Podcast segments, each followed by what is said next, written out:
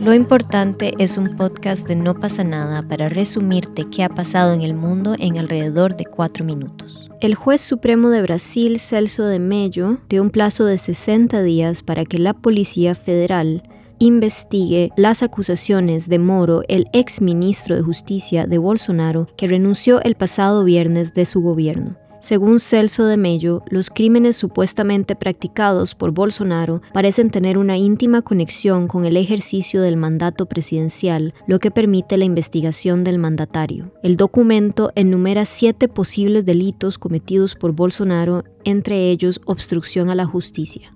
En caso de que el fiscal encuentre elementos que respalden una denuncia formal contra Bolsonaro, la Cámara de Diputados deberá autorizar a llevar a cabo la investigación. Si la investigación confirmara las sospechas, el Congreso tendría también que abrir un proceso de impeachment o destitución para apartar a Bolsonaro de su cargo. En el 2017, la Fiscalía pidió abrir dos investigaciones contra el entonces presidente Michel Temer, y en ambos casos la solicitud fue rechazada por la Cámara. Estas tensiones se producen en plena crisis sanitaria mundial por la pandemia del coronavirus, con fuertes críticas de Bolsonaro a los gobernadores que aplican medidas de aislamiento social que a sus ojos paralizan la economía. Sin embargo, el mandatario, que es objeto desde hace semanas de cacerolazos de rechazo en varias ciudades, sigue teniendo una base de apoyo estable en relación a diciembre del año pasado. Además, no es la primera vez que investigan a Bolsonaro. En una de las investigaciones abierta en marzo del 2019, se investigó campañas de noticias falsas para amenazar o calumniar a jueces, y otra que investiga una manifestación realizada en Brasilia por partidarios de Bolsonaro que pedían intervención militar y que el propio jefe de Estado, un admirador de la dictadura militar, saludó durante el acto.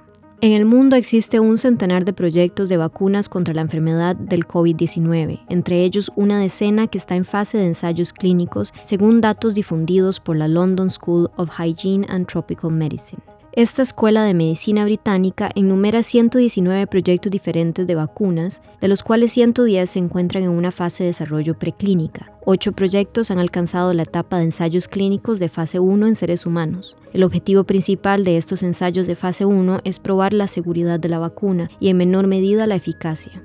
Los ensayos de la fase 2 y luego fase 3, realizados en mayor escala, tienen como fin evaluar la eficacia antes de que las autoridades sanitarias autoricen eventualmente la comercialización. Manifestantes antigubernamentales libaneses hicieron oír de nuevo su enfado hacia la profunda crisis económica que aqueja a este país y que alimentó un gran movimiento de protesta en otoño, el cual continúa agravándose en plena pandemia de COVID-19. Un joven de 26 años murió la noche del lunes, según una organización de socorristas, en el norte del país durante enfrentamientos entre el ejército y cientos de manifestantes. Las escenas de violencia continuaron hasta entrada la noche en la segunda ciudad más importante de este país, que quedó envuelta en humo de gas lacrimógeno y retumbaban los disparos de advertencia. Desde hace varios días, Líbano vive un aumento de la tensión y los manifestantes relanzaron su movilización para denunciar en pleno Ramadán la inflación sin precedentes y la desvalorización de la libra libanesa.